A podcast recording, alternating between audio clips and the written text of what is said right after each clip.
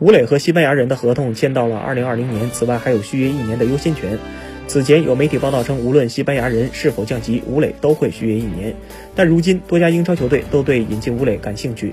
这家媒体虽然没有点出具体是哪家英超球队有意吴磊，但确认这些英超球队是看中了吴磊的商业价值。